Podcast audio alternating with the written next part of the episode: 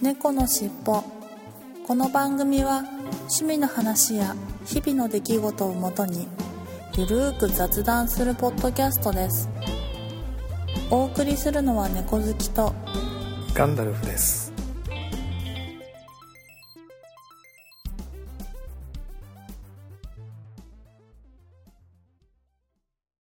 猫のしっぽ。猫のしっぽポッドキャスト第486回始まります。今週もですね、ちょっと猫好きさんとスケジュールが合わなかったので、私の一人喋りになります。猫好きさんちょっと北海道に今戻られてるんですけれども、11月入ったからですね。なんかやっぱり、あの、久しぶりに戻られて、行事目白押しということで、なかなか スケジュールが開かないということですので、当分の間ちょっと私の一人喋りが続くかなと思ってますけれども、えーご了承いただければなと思います。はい。なんだか急にまた寒くなってきまして、一気に紅葉とか落葉とかなってきましたが、皆様、あの、風邪とかひかれてないですかね？はい。体調には注意して過ごそうと思います。ということで、今週の本編に行ってみたいと思います。猫のしっぽ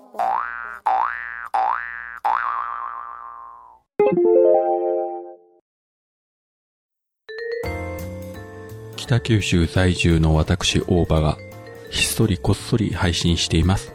ポッドキャスト北九州の片隅。オタク成分多めのトークですが、短いのでサクッとお聞きいただけます。ただいま絶賛不定期配信中です。よろしくお願いいたします。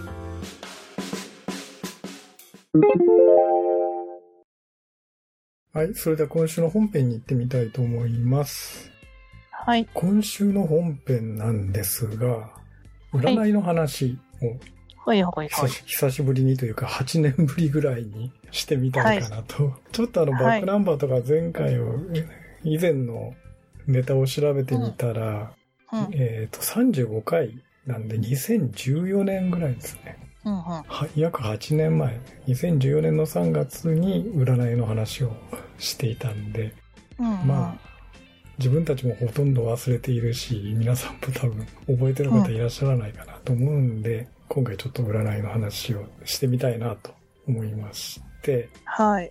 で、さすがにいろいろ忘れているんで、一応バックナンバー聞いてみたんですよ。はいはいはい。いやー、そしたらまあ、あの、占いの話はちょこっとだけで、あとは脱線しまくってたという 例によって、初期の頃の、あの、パターンで、うん。えーちょろっとしか占いの話はしていなかったんですが、当時、猫好きさんは、占いは、テレビのあの、朝の目覚ましテレビの占いをはい。聞いていたと。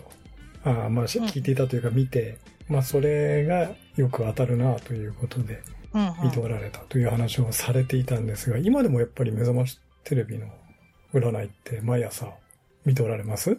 そうですね、まあ、基本的にうん。あの結構まあ時間帯がバラバラな生活をしているので、うん。あの見れる時がありましたらうん。朝起きて見れたりするのであれば、うん。そうですね必ず見ます。ね相変わらず。うん。それ以外では特に最近必ず見てるとか、占いといえばこれみたいなのはうんうんうん。特にない、なんかないですか？あいえいえ、なんか最近ですと、ここ2年、あの昔からなんかゲッターズ伊藤さんっていう方、占い師の方がいらっしゃいまして、はい。で、その方、毎年なんか占いの本とか買うんですよ。なんか昔だったら、なんか、うん。なんだっけな、なんかあのーなんだっけ、あの、この間お亡くなり、なん数年前にお亡くなりになった、ななんとか和子さん、細木和子さあ、ん。細木和子さん。はいはい。はい。とかは昔はたまに買ったりとか、うん。なんかしていったんですけど、うん。なんでしょう、なんか、あのーたまたま、あの、私が見たサイトがちょっとなんか変わったサイトだっただけなのかもしれないんですけど、うん。あの、自分のなんか、なんていうのかな、生命占いみたいなやつをしたときに、はい。で、持ってなんか旦那のやつも調べたら、はい。なんか9割ぐらい同じこと書いてたんですよね。で、多いと思って、うん。いや、そんなん、年も違うし、性別も違うし、うん。生まれた月も全然違うのに、うんほぼほぼ9割一緒ってどういうことよと思って、ほんで、なんか家族のだったりとか、はい。いうのもなんか調べたら、なんかうん7割、8割ぐらい同じこと書いてて、うん。なんかそっからまあ正直ちょっと細木さんはまあ私には合わなかったのかなと思っうん。て、でなんかあんまりなんか信じなかったところまあうん。もうだいぶ前に終わってしまったんですけはいどあのいいいともっていう番組お昼の番組があったじゃないですか。はい。はい、その番組で、なんかそのゲッターズ伊藤さんって人が、そのなんか、うんと、芸能人の方が、すごいよく頼む、なんか占い師さんがいるんはいだみたいな話で出てきてたんですよ。はい。で、まあそういう方がいらっしゃるんだっていうのは知ってはいはい。いてて、えっと、ゲッターズ、飯田さん、伊藤さん飯田さん？ああれ？飯田さん、飯田さん、すいません、ゲ飯田さん。ゲッターズ、飯田さんですよね。はい。はい、うんと、ゲッターズ飯田さん、はい。はい。はいはいはい。あ失礼しました。はいはい。で、はい。ゲッターズ伊藤、あ、飯田さんが、と当時はその芸能人の方とかそういうなんかはい。大御所の方とか、はいスポーツ選手とかそういうはい。あのコネを持った人しかやらないみたいはない感じであったんですけど、数年前からまあだ,、はいだいぶなんかポチポチテレビに出始めてからはあ、はい。ななんでしょう数年前からなんか本とか出すようになったんですよ毎年。あまあ、たまたまその出していたけど私が知らなかっただけかもしれないんですけど、はい。で、よく、その、なんか、昔は占いの本って言ったら細木和うん。子さんぐらいしかなかったのに、よくその占いコーナーに、ゲッターズ飯田さんの本、あの、その、なんていうのかな、占いの本も出るようになって、いうのをし気がついて、で、なので2年ぐらい前からは、うんと、自分の占いの本みたいのを買ってて、うん。あの、なんていうのかな、うーんと、前、ゲッターズさんはなんか自分の、なんか決めた、あうん。なんていうのかな、うーんと、ゲッターズさん独自の目線で、うんと、調査した、なんてうん。占い方法があって、うん。それに従った、うんと、占いが書いてあるみたいな。うんって。言ったらいいのかな。うん。で、まあまあ、だからそれで、私はその自分、な何個か、なんとか座、なんとか座みたいのがあるんですけど、普普通になんかその天秤。秤座とか牛座とかいう感じじゃなくて、ええ。なんか銀銀の時計座とか、なんか羅針盤座みたいな、なんかそういう感じで、そのなんか、その彼が決め決めてるその何種類かの、はい。うんと、そのなんとか座みたいのがあって、はい。それ、私は銀の時計座なんですけど、銀の時計座。ははい。なので、はい銀の時計座の占いの本を毎年買ってますね。い。あ、それそのなんとかの、なんとか座、その例えば銀の時計座の、の本っていうのが出てるわけですか。そその、う。はい、そうですね。うんあと、ーそうそう。自分、うん自分のそのせ星座じゃないけど、なんかそのな、なんとかの、なんとか座みたいな。そうそう何パ何パターンも出てる、出てるってことですか？2、3、4、6、6パターン、はい。うんと、6種類の座,、座があって、はい。6、あ、な7種類あ7種類。6種類はい。はい2、はい4、6種類あって、さらにそれの銀、銀の、あ、時計座だったら、銀の時計座と金の時計座があるんですよね。なので、うーんと、うーんと、なんとか座っていう名前は6種類だけど、はい。金、銀が入ることによって、6種類から2倍の12種類はい。に分かれるっていう感じで、ああ、そういう、その組み合わせで、はい。6、6×2 で12あ星座みたいな感12感じ。星座みたいな。ははいい。はいはいはいはい。なるほど。で、偶数生まれの年は銀で、偶数が金でみたいな感じなんですけど、ああ、そうなんですか。はいはい。はい。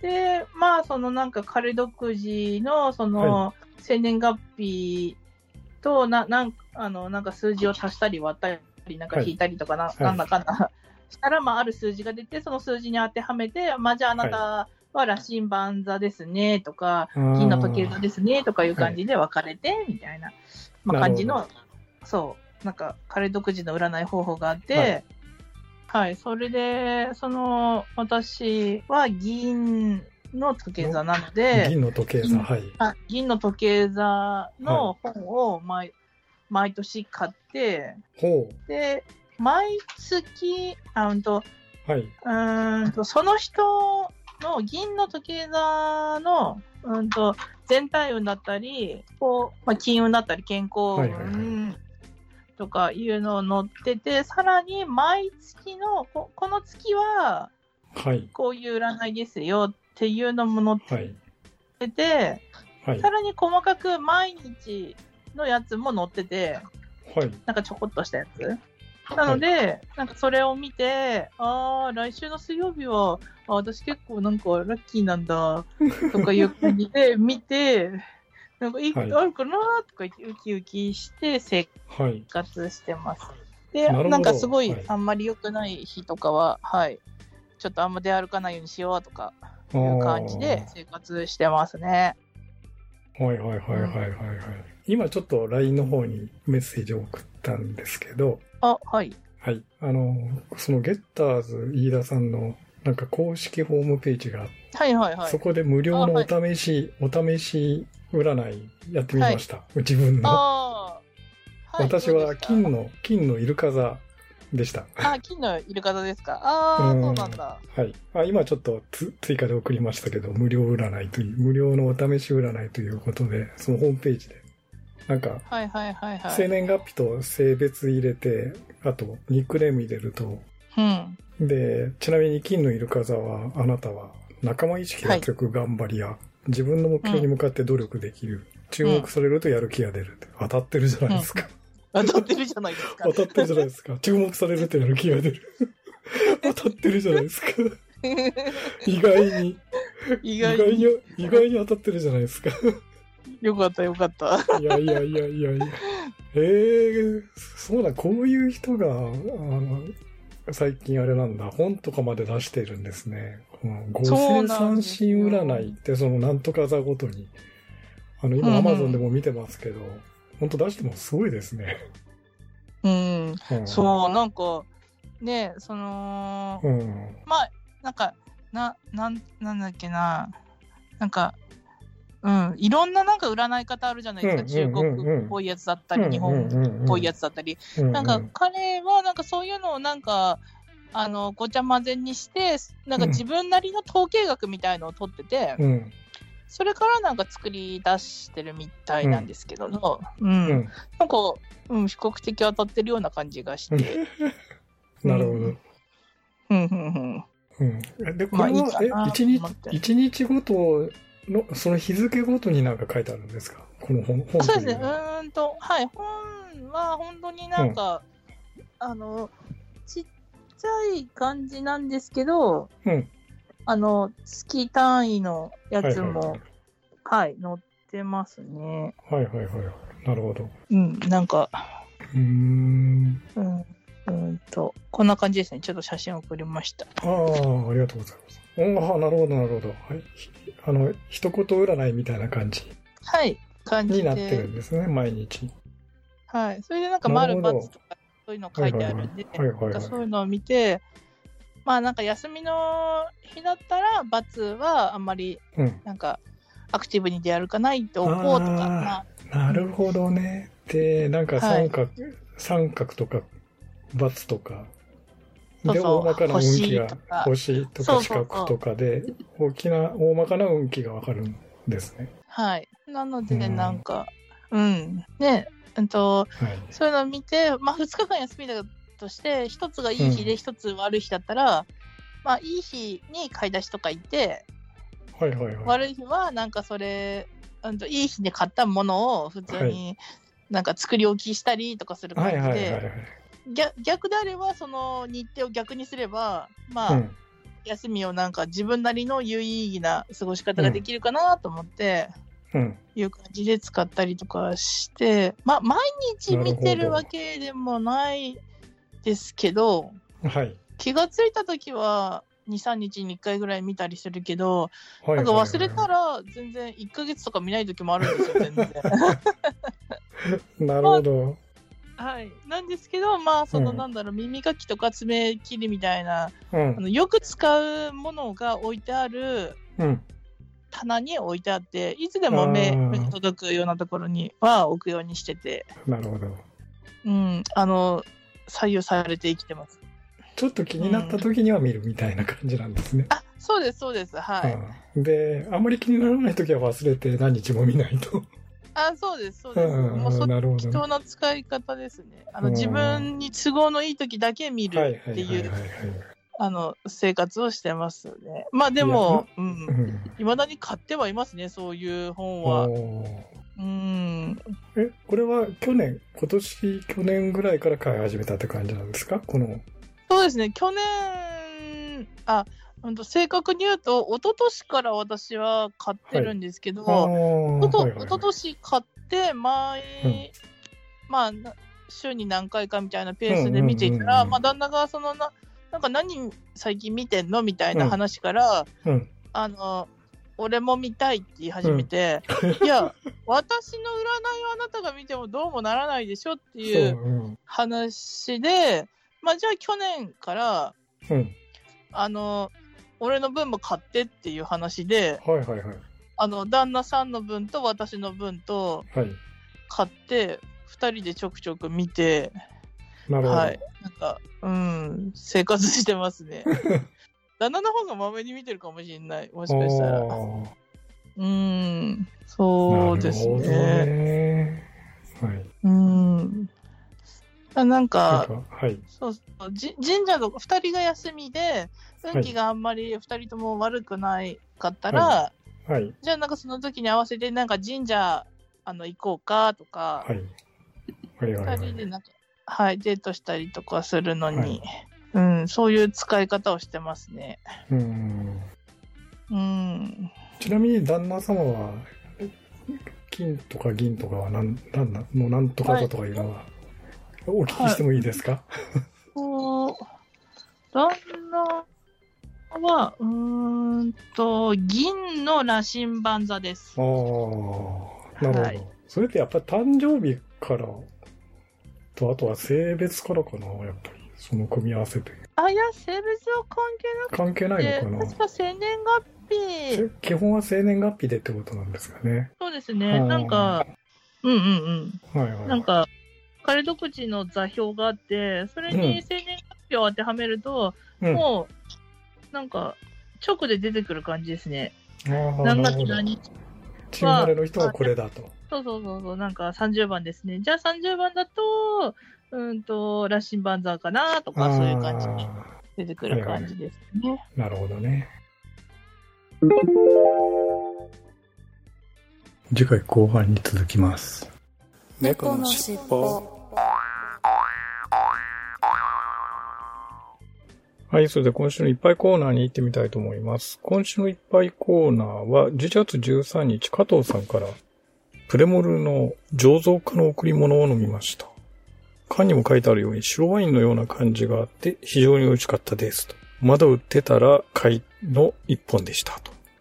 はい、ありがとうございます。ツイッターに写真をいただきましたが、プレモルの醸造家の贈り物という、なんか、また、プレモ、プレミアムモルツなんだけど、その中のまたプレミアムということなんでしょうかね。はい。えー、脳書きもいろいろ缶に書いてありますけどね。うん。いや、白ワインのような感じ。おーなんか、とっても美味しそうですね。なんか探して飲んでみたくなりましたよ。なんかなかなかね、最近ゆっくりお酒売り場に行ってないので、これだってせっかくご紹介いただいてるのになかなか飲めてなくて悔しい限りです。はい。ありがとうございます。そして、1月14日、丸 M さんから、明日発売日だそうですが、数日前より味味わってます。ビアボール。炭酸を後から注いだ方がビールのような泡が味わえます。1対3で割るとアルコール度数は4%です。ということで、ビアボールっていうのがあるんですかね。うん。ハイボールのビール版？炭酸で割って飲むという、なんか原液のようなやつですかね。サントリーの。はい。初めて見ました。なかなか、うん。ハイボールのビール版っていう感じなんですね。はい。ありがとうございます。面白いですね、これね。はい。ありがとうございます。まあ、あり方によって調整できるということなんでしょうね。うん。はい。そして、11月15日加藤さんから、ブリュードッグのバンク IPA を飲みました。グレープフルーツみたいな香りが印象的で、味もホップの苦味が程よい感じで美味しい一本でした。ということで、IPA、ブリュードッグ、パンク IPA パンクの IPA ということですかね。インディアペーレールですね、IPA。ポストモダンクラシック。なんかすごいな。アバンギャルドっていうか、ポストモダンクラシック。うん、モダンなんだけどクラシックと。すごい感じのことがなんか書いてありますけどね。はい。はい、ありがとうございます。うん。なんか変わったやつですね。これで終わりかな？ということで今週のいっぱいコーナーでした。ありがとうございました。猫のしっぽ。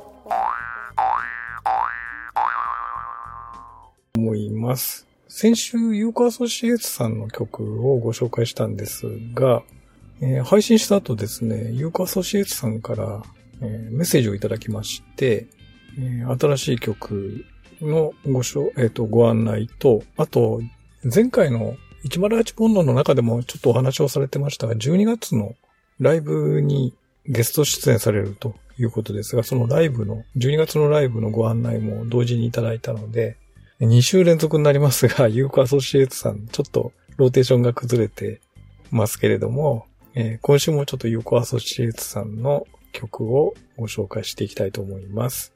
はい。7月の夜の雨音という曲で、YouTube の方にも公開されていますけれども、曲目紹介を紹介していきたいと思います。気がつくと雨の音がする。雨音に耳を澄ますといろんなことが見えてきそうな、そんな夜に癒されてみたり、雨音を聞きながら自分自身をねぎらう。すると雨の妖精が傘を差し、雨の中を遊びながら微笑んでくれるかもしれません。いうことで、いただきました。はい。それでお聴きいただきましょう。ユーコアソシエイツさんで7月の夜の浜音。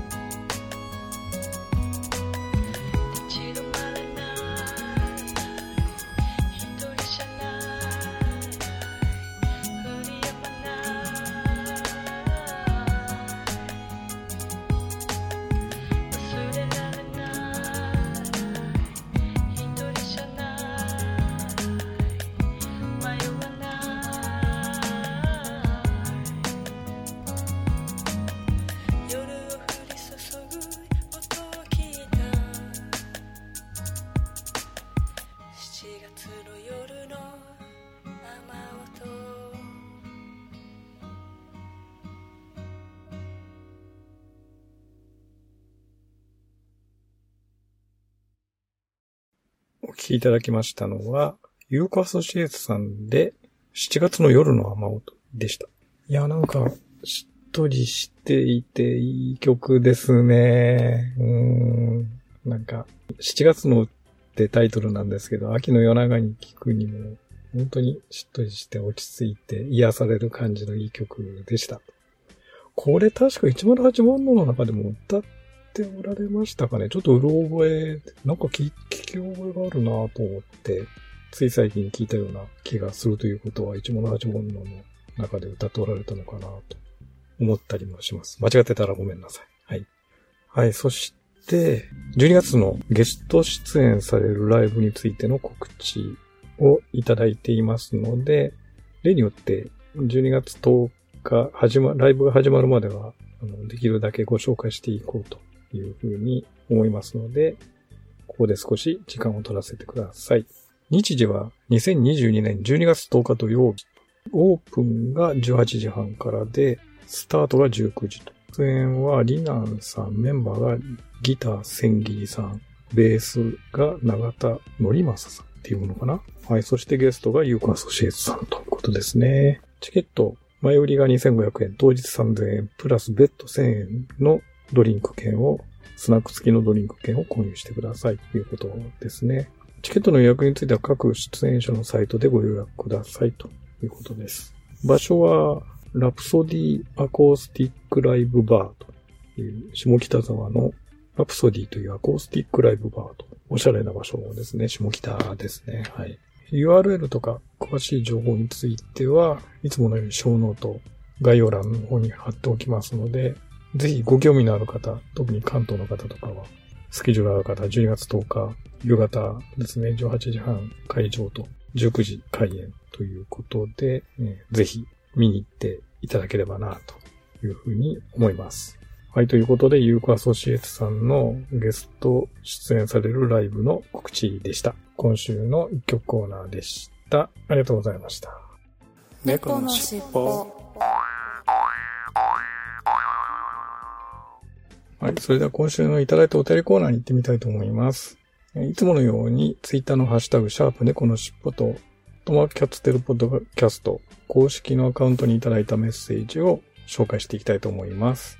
11月13日、加藤さんから、よく見てるサイトは、山梨の酒屋さんのサイトは、そういえばよく見ていますね。と2、3日おきに何かしら仕入れていられるので、欲しいのがあったら、値段と名前をとりあえずピックアップして、次に買うお酒リストに入れたりしています。というふうにいただきました。はい、ありがとうございます。なるほど。加藤さんはまあね、お仕事柄やっぱりそういうお酒のサイト、酒屋さんのサイトをよくチェックされていると。うん。これはまあ仕事も絡んでいるんで、あれですけれども。確かにね、酒飲みにとってはこういう酒屋さんのサイトっていうのも楽しみの一つですよね。はい。はい、ありがとうございます。11月14日、マルエムさんが、これは、えーこれはユウさんに対するメンションですね。11月14日、マルエムさん。えーユウさんに対するメンションですね。特設サイトのカートリッジが気になります。しかし、AT アート線の倍の値価格。オーディオのインフレは凄まじくて、なかなかついていくのに苦労します。レコードは200枚ぐらいしかないので、大きく投資するのも考えものですし、いやいやいや、200枚ってすごいじゃないですか。マレーブさん確かにね、前からハイファイすごく凝っておられたという記憶があるんだけどな。うん。いやー、もう本当にね、もうオーディオハイハイファイの世界は沼というか、底なし沼というか、お天井というか、もうね、キリがないですもんね。はい。下手に足突っ込んじゃうと破産しちゃいます。はい。ありがとうございます。11月15日、アポロさんから、では4年11月15日のポッドキャストキーだより丸1ということで、たくさんのハッシュタグの中で、猫の尻尾の485回を聞いていただいてます。ありがとうございます。11月16日、ケンチさんから485回拝聴ペニーレーンというと、吉田拓郎さんがペニーレーンでバーボンをと歌っていて、昔行ってみたいと思ってたんですが、閉店となりました。が、復活再開店していたんですね。といただきました。はい、ありがとうございます。いや、拓郎のペニーレンでバーボン、懐かしいですね、これね。はい。うーん、確かに憧れましたよね。うん、ただ私、この、俺を、拓郎を聞いてたの多分ね、高校生の頃だったかな。世代、年代的には中学生か高校生ぐらいの時だったので、一番聞いていたのが。で、田舎にいるわけじゃないですか。行きたくてもペニーレン絶対行けなかったですよね、島根の。田舎に住んでる厨房とか高校生はね。はい。で、まあ、酒が飲める年でもなかったので。で、その頃バーボンなんて全く知らない。まあ、酒飲んだことはないから当然なんですが、バーボンとか全く知らないので、あれでしたけど。うん、あの、もうちょっとね、あの成人して、なおかつ首都圏と東京の方に出ていればこういうのも、ケンチさん同様は行ってみたいなって、きっと、行ってみたいなどころかきっと行ってたんじゃないかなと思うんですが、残念ながら、ここは行けてなかったですね。で、あの、私もちょっと、あーっと思って、この、ケンチさんのツイートを見て、あーっと思って調べてみたら、ペニーレ一応再復活はしているようですね。まあ、これ、あんまりちょっと古い記事だったので、その後また閉めたのかどうかっていうのはわかんないです。閉まっているのか、それともずっと回転しているのかっていうのはわからないんですけれども。いやいや、拓郎の、この曲は懐かしいな。はい、ありがとうございます。そして、11月17日、イクラムさんが485回を聞いていただいてます。ありがとうございます。はい、ということで、今週のいただいたお便りコーナーでした。ありがとうございました。猫のしっぽ。エンディングです。はい。オープニングでもちょっとお話をしましたが、ここのところずっと私の一人喋りになっていて、えー申し訳ないんですけれども、エンディングも私の一人喋りで乗り切りたいと思います。いやいや、猫好きさん北海道、寒いだろうな。もう確か昨日ぐらいに初雪、北海道、ね、札幌のあたり初雪降ったとかって、もうすでに雪が降ったり積もったり、確か、あの、夕張の方なんかは積雪17センチとかって、今朝のニュースで言ってましたが、ゆいまるさんのところとかも大変ですよね。ゆいろくのゆいまるさんのところも。もういきなり雪も積もってるじゃないですか。すごいね、やっぱ北海道は。本州とは全然違いますよね。まあそのうち、こちらも雪が降ったりするんでしょうけれども、まだまだ、なんか、秋に入ったって感じですかね。じゃあいつもの行きますよ。次回も聞いてくださいね。最後までお聞きいただきありがとうございました。また次回のポッドキャストでお会いしたいと思います。それでは最後に、猫の尻尾のエンディングテーマ、風の猫さんの三毛猫風の歌を聴きながらお別れしたいと思います。はい、それでは失礼します。